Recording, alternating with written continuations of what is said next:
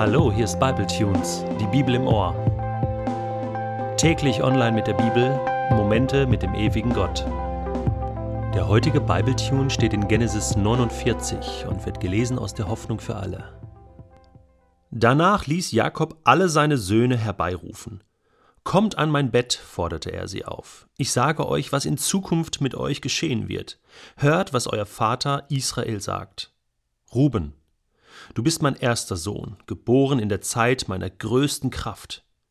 Du nimmst den höchsten Rang ein, genießt das größte Ansehen, aber du kannst dich nicht im Zaum halten, darum wirst du nicht der Erste bleiben. Mit einer meiner Frauen hast du geschlafen und mich dadurch beleidigt. Simeon und Levi, sie beide verfolgen dieselben Ziele. Ihre Schwerter haben sie zu Mord und Totschlag missbraucht. Mit ihren finsteren Plänen will ich nichts zu tun haben, von ihren Vorhaben halte ich mich fern. In blinder Wut brachten sie Menschen um, mutwillig schnitten sie Stieren die Sänen durch. Weil sie im Zorn so hart und grausam waren, müssen sie die Folgen tragen. Ihre Nachkommen erhalten kein eigenes Gebiet, sondern wohnen verstreut in ganz Israel. Juda, dich loben deine Brüder.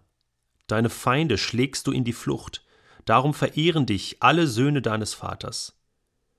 Mein Sohn, du bist wie ein junger Löwe, der gerade seine Beute gerissen hat. Majestätisch legt er sich daneben und niemand wagt es, ihn zu stören.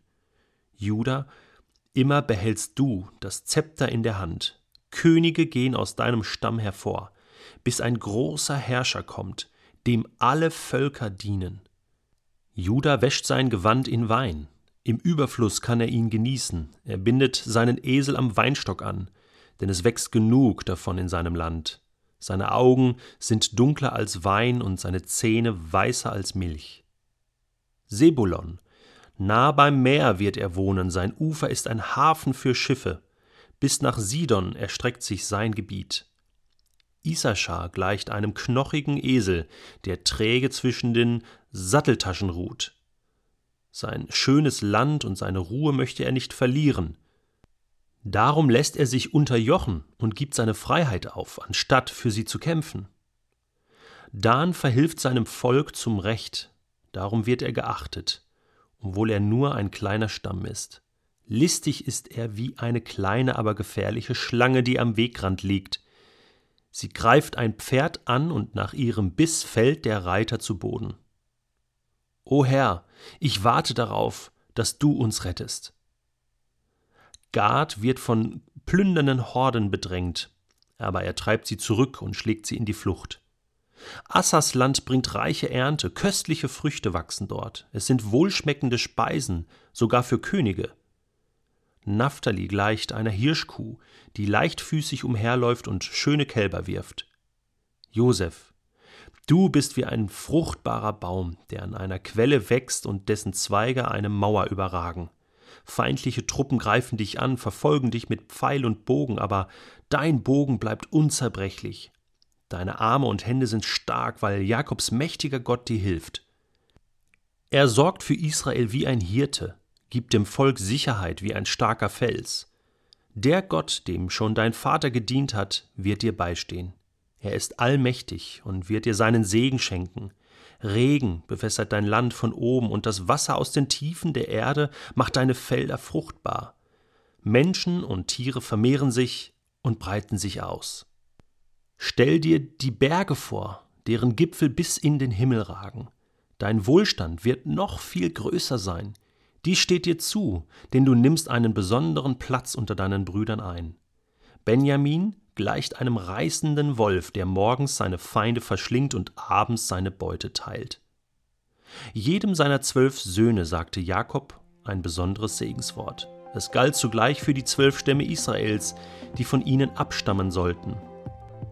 Ich muss bald sterben, sagte er dann zu seinen Söhnen. Begrabt mich in unserem Familiengrab. Es ist die Höhle in Kanaan bei Machpella, östlich von Mamre. Abraham hat sie dem Hethiter Ephron abgekauft. Dort sind schon Abraham und Sarah, Isaak und Rebekka begraben. Und dort habe ich Lea beigesetzt. Die Höhle mit dem Grundstück gehört uns. Begrabt auch mich dort. Nachdem Jakob seinen letzten Willen erklärt hatte, legte er sich aufs Bett zurück und starb. Was muss das für eine gewaltige Szene gewesen sein? Jakob liegt sozusagen in den letzten Atemzügen und er hat aber diesen unbändigen Willen, seine zwölf Söhne noch einmal so richtig zu segnen. Und jetzt stehen sie alle da und er geht einem nach dem anderen durch, fängt bei dem Ältesten an und hört bei dem jüngsten Benjamin auf und spricht Segen über ihr Leben aus. Nicht nur über ihr persönliches Leben, sondern, so lesen wir, das hat auch Folgen für die Stämme, die dann von diesen Söhnen abstammen, für die zwölf Stämme Israels, die später auch das Land Kanaan bewohnen werden. Und so ist es nicht unwichtig, was Jakob hier sagt. Es ist ja so eine Mischung aus persönlichem Feedback und Gottes Zuspruch, Segen, Zusagen. Es geht um Dinge, die in der Zukunft liegen, aber wir sehen, es ist hier auch vermischt so ein bisschen mit Dingen, die in der Vergangenheit liegen. Jeder Sohn hat so seinen eigenen Charakter. Und ich habe so beim Lesen überlegt, Mensch, welchen Charakter habe ich? Welche Rolle würde wohl am besten zu mir passen? Na klar, wenn ich überlegen müsste, welcher Segen am besten zu mir passen würde, dann wäre ich ganz schnell bei Judah und bei Josef. Äh, das ist ganz klar. Aber gehen wir mal einige Söhne durch und vielleicht entdeckst du dich ja hier oder da auch wieder und machst dabei interessante Erfahrungen.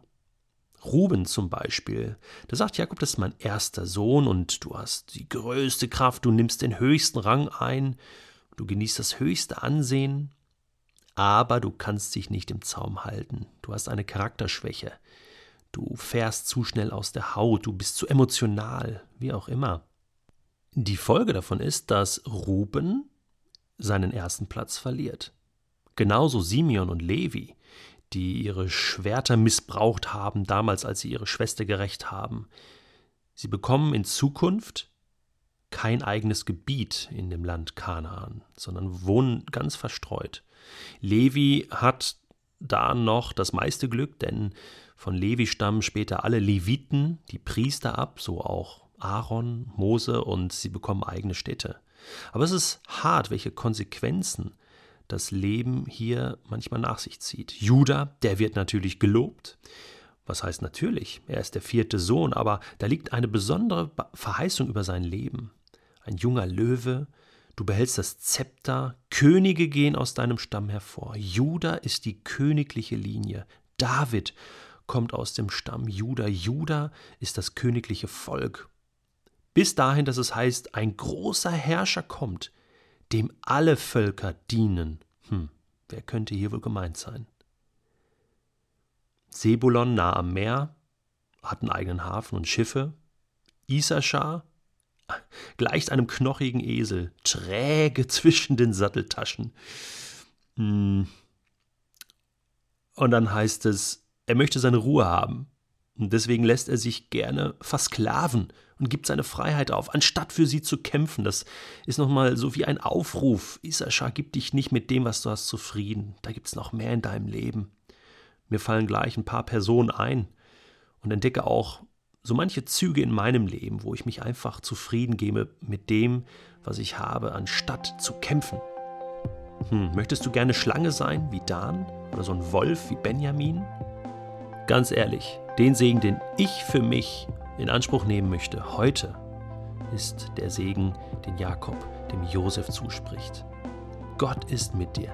Er sorgt für dich. Er gibt dir Sicherheit wie ein starker Fels. Dieser Gott wird dir beistehen und wird dir alles geben, was du für dein Leben brauchst. Also, ich wünsche mir diesen Segen Josefs. Bitte Gott um seinen Segen und dann hast du alles, was du für dein Leben brauchst.